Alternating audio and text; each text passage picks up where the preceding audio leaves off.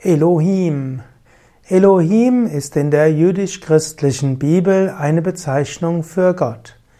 Elohim ist in der Anthroposophie eine Hierarchie der Geister bzw. der Schöpfergötter der Erdentwicklung. Die Elohim in der christlich-jüdischen Theologie und Tradition. Elohim ist in der hebräischen Bibel, dem Tamach, die eine der Bezeichnungen für Gott. Es gibt zwei Hauptbezeichnungen für Gott neben vielen anderen. Das eine ist eben Elohim, auch manchmal als El bezeichnet. Und es gibt äh, den zweiten Gottesnamen, der nicht ausgesprochen werden darf und der dann meistens umschrieben wird mit Adonai, also der Herr.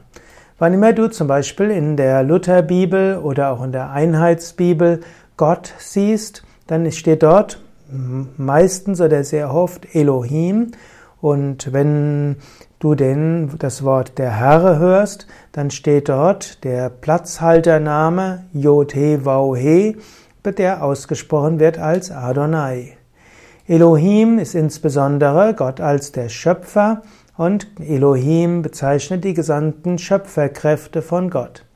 Elohim ist eigentlich im Hebräischen eine Pluralform von Eloah, abgekürzt auch als El, und so könnte man das auch übersetzen als die göttlichen Kräfte, Gott mit seinen göttlichen Kräften. In der hebräischen Bibel wird Elohim immer mit der Verbform im Singular gefolgt, so dass zwar Elohim eigentlich die Götter heißen könnte, aber anschließend ein Verb. Und so ist es richtig, dass man Elohim einfach nur als äh, Gott übersetzt. Übrigens, Elohim und Allah haben die gleichen Grundzeile, nämlich Elo, Allah. Und so ist Allah letztlich ein ähnlicher Gottesname wie Elohim. Manche Bibelforscher sagen, dass Elohim aus der polytheistischen Götterwelt Kanaans stammt, in, die, in das die Hebräer um 1200 vor Christus zogen. Und dort gab es einen Hauptgott, nämlich El, und dass dieser Gott El identifiziert wurde mit dem jüdischen Gott, der als Adonai bezeichnet wurde, und dann die verschiedenen Untergötter wurden alle als Elohim bezeichnet.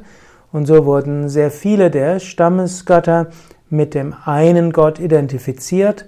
Und nur Gott Baal konnte nicht identifiziert werden, weshalb dann aus Baal später der Beelzebub wurde und daraus dann der Teufel. ist mindestens eine der Traditionen.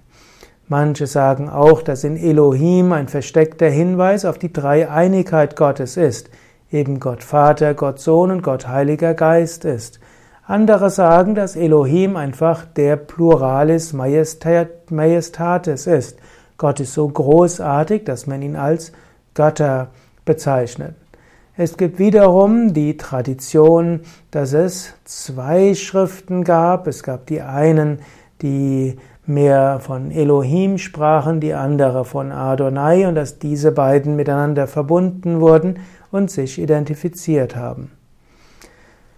Wie auch immer, Elohim, also ein Name für Gott und beinhaltet alle schöpferischen Kräfte in sich, weil Gott allumfassend ist, kann man ihn gar nicht beschreiben, weder in der Einzahl noch in der Mehrzahl, und so ist Elohim letztlich gleichzeitig Einzahl und Mehrzahl. Elohim in der Anthroposophie. In der Anthroposophie werden die Elohim als Hierarchie der Geister der Form bezeichnet. Es wird gesagt, dass sie die Schöpfergötter der Erdentwicklung sind. Die Elohim äh, sind äh, letztlich tätig als einer, aber sie sind verschiedene Schöpferkräfte. Ich will dort nicht zu weit mich vorwagen. Ich bin kein Spezialist in der Anthroposophie, will nur erwähnen, dass für die Anthroposophen in dem Begriff Elohim noch sehr viel Mysterium steckt und sehr viel Schöpferkraft und dass dort sehr viel Weisheit im Namen Elohim erfahrbar ist.